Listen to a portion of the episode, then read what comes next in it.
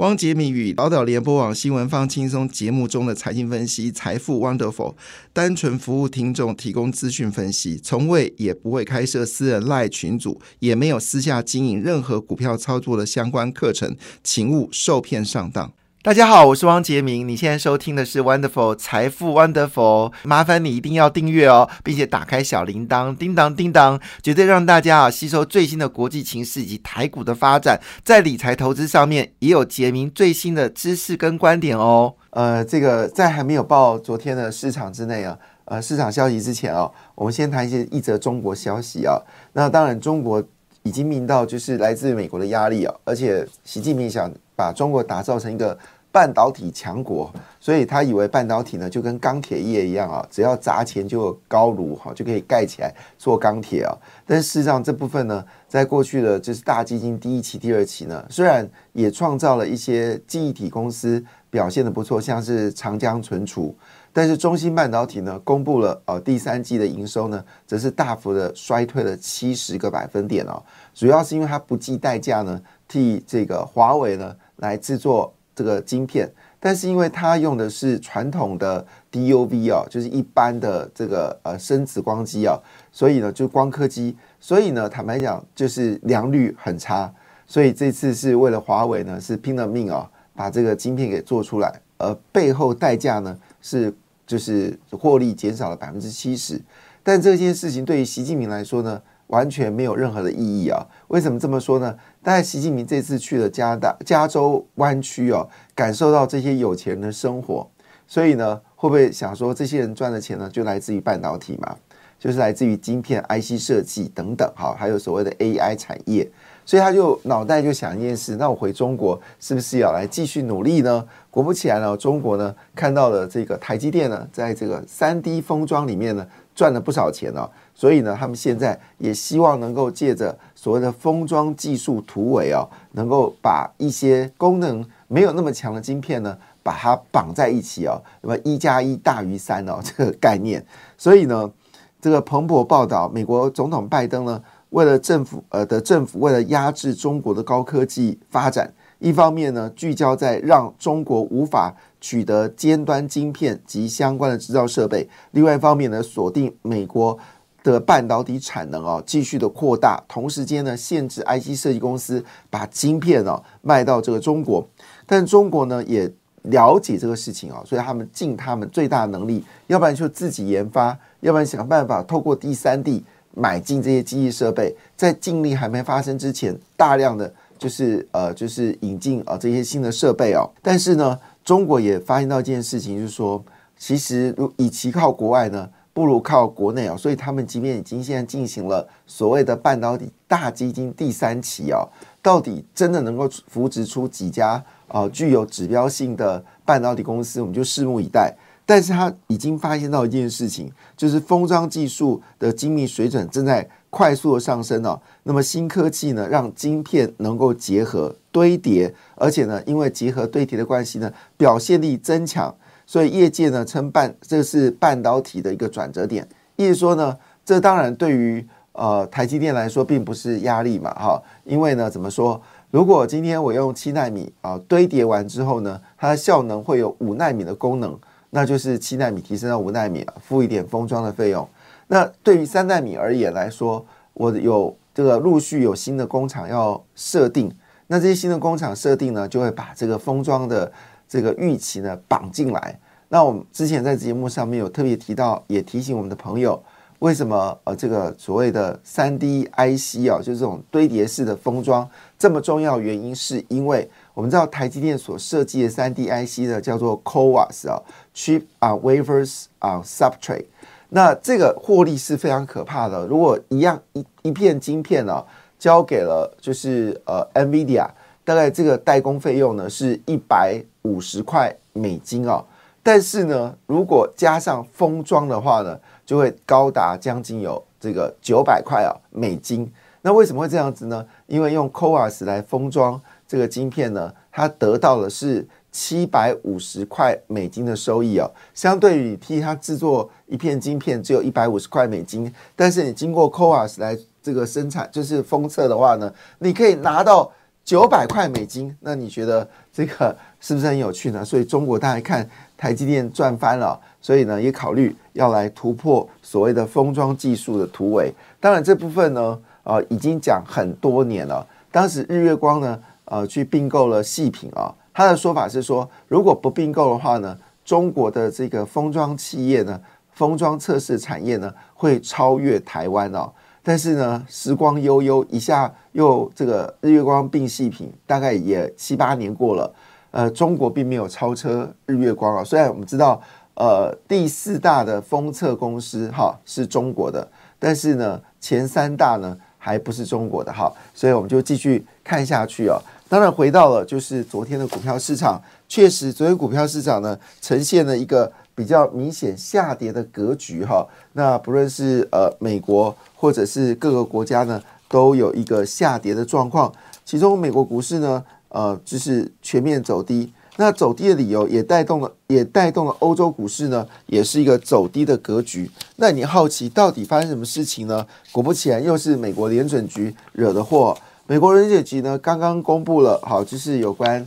他在这个十一月初的联准局。里面的各理事呃各个这个董监事啊，就是我们说的，应该说是美国联准局里面的官员，好，他们各自发表的讯息呢都被记录起来了哈。昨天股票市场呢，台股算是一枝独秀啊，那么尾盘拉高，开高走高，几乎是收最高啊，涨幅超过两百点，那这是台湾奇迹啊。但放眼到全球股市呢，可就没那么好了哈。我们可以看到。中国呃，美国股市下跌，东北亚股市啊，这个韩国股市是有上涨了零点七七个百分点，其实已经回到两千五百一十点了。所以南韩指数呢，已经破了两千五百点了。那离上次两万六千点剩下一百点哦，就可以达到了哈。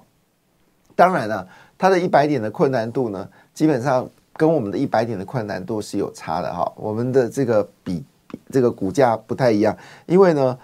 那这个韩国综合指数呢是两千五百一十点，所以它涨十九点二点是涨很多。好，那台股呢是一万啊七千四百点，所以我们要涨两百点才有 feel。好，所以这个是不同的市场。那我今天看到媒体啊说，台湾的指数呢要跟香港指数很。这个所谓的黄金交叉，而中国指数呢对台，呃香港指数呢对台湾呢要死亡交叉，然后就证明一件事，呃香港经济不好，台湾啊经济很好。其实我觉得这是完全不同的比较基础哦，不能我我没有我们不做，就是说呃这个跟国外是不是会黄金交叉？其实你的成分股啊，还有你的资产比重啊，还有你的全值啊，我觉得这是完全不同的世界。要不然你要不要跟纳斯达克比呢？好，纳斯达克现在是一万四千一百九十九点，然后你说啊，纳斯达克输给台股，我觉得这是鸡同鸭讲。不过话说回来呢，市场的气氛呢，在昨天是比较凝重的哈，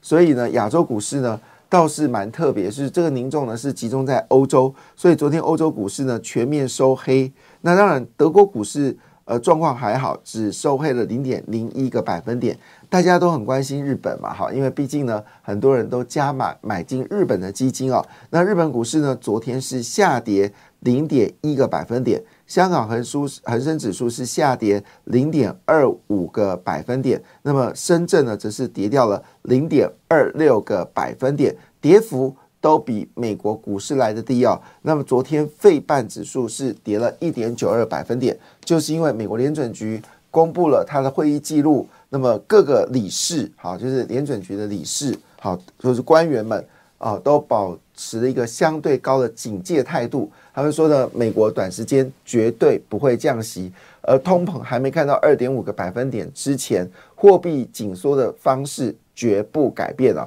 那这个消息其实我觉得还蛮中性的，确实啊，我们也本来就预期它会很快的降息啊。我们认为明年六月之前降息的几率才比较大嘛。那这个已经知道消息需要紧张吗？好，这是第一点。第二点呢，就是有关美国联准局的官员说：“哎呀，这个 CPI 没有到二点五之前，好，他不会放放松这个这个货币。但是我们现在呢，其实说真的，如果你的利率现在就是四点五到四点七五，这不会改变的。它唯一改变的事情是什么呢？就是十年期指标利率是不是能够持续的下滑？”所以美国联准局说这些话呢，我坦白讲没什么感觉。为什么呢？因为美美元哈已经大都预估了，呃，明年上半年美元比下半年比今年下半年更弱。好，那明年下半年呢会比上半年更糟。好，这是我们说的美元。当然，我并不会说美元明年会涨整一年，但是至少你在五月之前，哈，在五月之前不要轻易的哈买进美元。那当然，你要炒个短线了。之前可能二七二八块买的美买的美元，那你趁现在想卖，好，那你就赶快卖，好，因为呢，你不卖，价格可能会更便宜哦。所以我们关心的其实是美国的十年指标指标利率，那昨天是持平，好，因为受到美国联准局官员的说法。好，那回头一件事呢，当然台股就不是这个样子了。那么我们之前有说到。最近呃六天呢，外资买超台股呢，金额是超过了一千三百亿新台币哦。那么昨天呢，一天呢，一天呢，外资呢一口气大买了四百二十一亿元哦。所以外资真的成也外资，败也消资外资。不过我们在这节目上面有特别提到，给大家提的一件很重要的事情，如果你有印象很深刻的话，就是呢，其实在资本市场里面很重视的部分是来自于。呃，这个汇率的变动哈，那台币持续的升值，当然对于台股来说，就是我们说的量在价钱，量量在价钱。所以投资人现在要注意的事情是什么呢？千万不要随便爆量。如果爆量的话呢，你一定要站在卖方哈。那么这次美国联准局呢，除了针对它利率呢，就是比较强硬的说法之外，他也特别提到这个美国的股市呢，似乎有过热的行为啊。所以央行呢也管到股票，那这事情让我想到，其实之前好像也有一些台湾的财经大佬也说呢，台湾现在最大问题就是股票的市值呢超过了 GDP，大概我们 GDP 是呃二十一兆嘛，哈，那我们现在整个这个股票市值呢已经超过六兆元了，所以是股票市场的三倍。那通常这种数字呢就有点不健康，所以大家就很担心到底台股状况是如何。但是结果是外资呢一口气大买了四百二十一亿元呢，然后八大类股齐扬。那其中呢，让我们关呃最关心的事情是什么呢？就是伟创还有技嘉、英业达，好，在昨天呢是呈现上涨的格局。好，那一般的分析师都会认为一件事情啦，好，就是年底的 ETF 呢很可能会换股。而这些原本的高股息的股票，经过这一波股价上涨之后，很可能再也不能披上就是所谓的高股息的概念股，所以我们有点担心啊，在这个跨年的时候呢，这些高权值的基金呢，就是高股息 ETF 会不会啊，就是有换股？那会不会把广达、伟创还有这个技嘉、好英业达、人保排出在他们的指数里面呢？成为大家关心的焦点哦。所以这几天呢，外这个台币呢，一口气哦，就是七天涨了快一一块钱哦，这是近期难得看到的数字。而且你知道吗？其实它背后原因就是外资买四百二十一亿元，那很可能呢，将来就要把银弹呢转到台湾来哦。那我们最近被买超的金额，加上昨天的四百二十亿元的话，已经高达了一千七百亿新台币哦！哇，哗哗啦啦的白花花的银子哦，就往台湾来挤哦。所以当然这也促使的台币呢会继续的升值。所以台币呢在这个七天之内呢，几乎快升了一块钱哦。当然这部分呃背后的理由是什么呢？背后理由是外资呢在九月份的时候呢。股票是卖过头了哈，那现在为了绩效呢，来回台湾呢，来抢赢股票的报酬，所以我们再继续看一下，就是昨天